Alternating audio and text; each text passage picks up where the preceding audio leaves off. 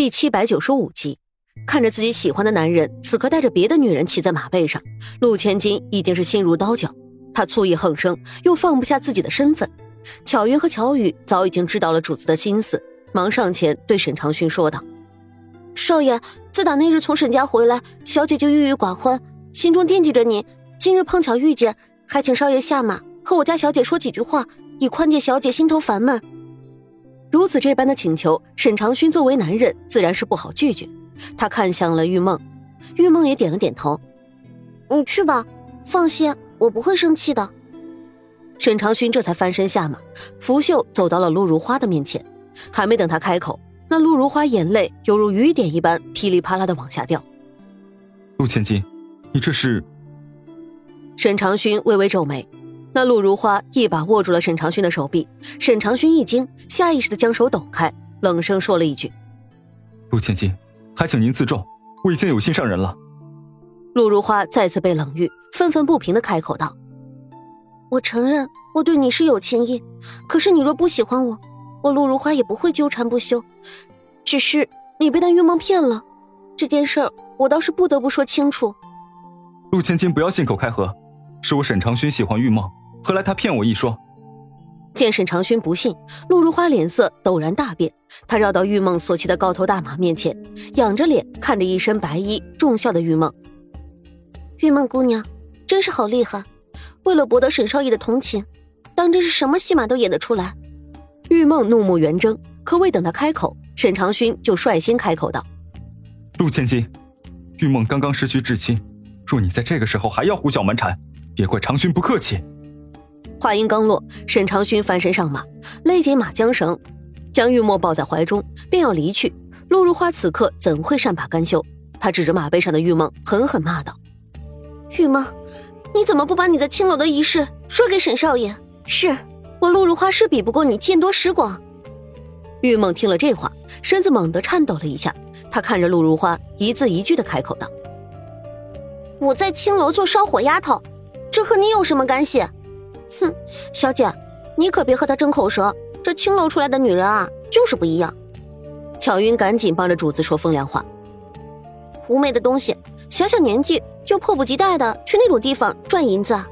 沈少爷这是被狐狸迷了心智，一时半会儿清醒不过来。巧云的话音刚落，沈长勋突然扬起手臂，一只飞镖直射向他头顶的发髻。那飞镖准确无误的将巧云头顶的发髻打乱，瞬间。一头青丝散落脸上，甚是狼狈。巧云吓得不轻，下意识的伸手一摸，那扎进发髻的飞镖掉在地上。啊啊！杀人了！啊！巧云和乔雨尖叫起来。陆如花也脸色苍白，猛地向后退了两步。不过她不甘心，瞪着眼睛看着马背上的沈长勋和玉梦。沈长勋，不知好歹的东西，居然为了一个青楼里走出来的女人这般对我，你，你一定会后悔的。沈长勋淡漠一笑：“陆千金，你多虑了。我娘早就告诉过我，做人这一辈子，唯一不能做的一件事就是后悔。我沈长勋认定的女人，要宠要爱，就是一辈子。”说完，他快马加鞭，带着玉梦扬长而去。陆如花气得半死，只能冲着身边惊吓不已的两个丫鬟吼道：“没用的东西，他不过是吓唬你，你就叫成这个样子，当真是给我丢脸！”再说沈长勋带着玉梦回到沈府，玉梦也是心思重重。她虽然一身傲骨，可毕竟出身贫寒。在沈府门口，她一把扯住沈长勋的衣袖，欲言又止。沈长勋看着玉梦，便已经了然他心中所想，冲着玉梦用力的点了点头：“你信我，我爹娘都是明事理的人，他们一定会好好待你。”我知道他们都是好人，可可我毕竟刚出校门，一身白衣就走进你家，怕是不吉利。别管那些，我家不信这个。沈长勋握着玉梦的手，径直走进院子，正碰巧看到沈长安从厢房走出来。大哥，沈长勋忙喊了一声：“爹娘可都在家？”爹和徐镖头去打猎了，娘今日身子不爽，我才没有去。沈长安走向沈长勋，看着他身边的玉梦，微微犹豫：“这位姑娘，我好似见过，几分面熟。”沈长勋忙开口道。她叫玉梦，前几日来过我家，大哥好记性。玉梦连忙也跟着叫了一声大哥，沈长安顿时就明白过来，他长长勋十多岁，看着这个弟弟长大，对沈长勋的性子最为了解。好，长勋，你且带玉梦去见娘。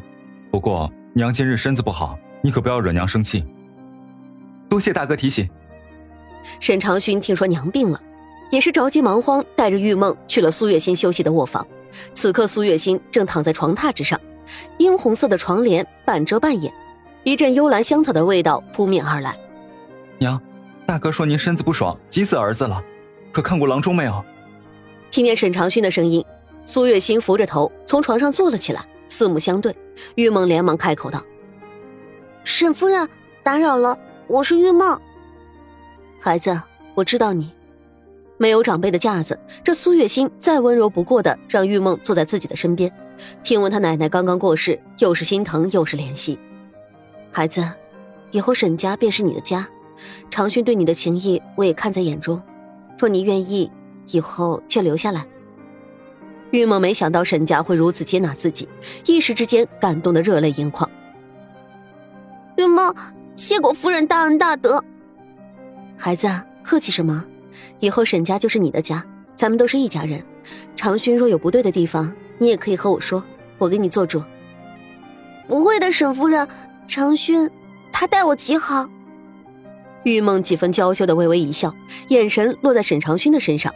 沈长勋此时担心苏月心的病情，看着玉梦点了点头，就开口继续询问：“娘，您到底哪里不舒服？快说给长勋，真的快急死儿子了。”苏月心这才叹息一口气：“唉，娘这是老毛病了。之前和你爹走南闯北，遇见不少事情，光是生离死别就已经有好些次了。娘眼眶浅，总是爱哭。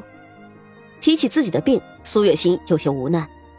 后来为了救金竹，娘又去了南宫家，在那里没日没夜的做绣活，梅娘又故意把烛火弄得暗，也就伤了眼睛。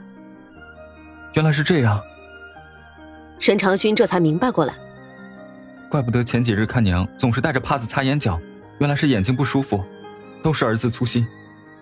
苏月心摆手笑道：“这事不怨你，只要不生气上火，想来病情也不会严重，不过是迎风流泪，有些干涩难忍罢了。只是你爹性子急，听闻这山中有一种老熊胆汁可以治疗此病，就和徐镖头一起去了。”苏月清这边正担心沈莲安危，就听外面沈长安一声大喊：“爹！”顿时，这苏月心猛然起身，手臂碰翻茶碗，碎了一地。好在玉梦机灵，连忙弯腰捡起。苏月心也顾不得这么多，只披着一件斗篷就赶紧跑了出去，心怦怦乱跳，一股不祥的预感在心中油然而生。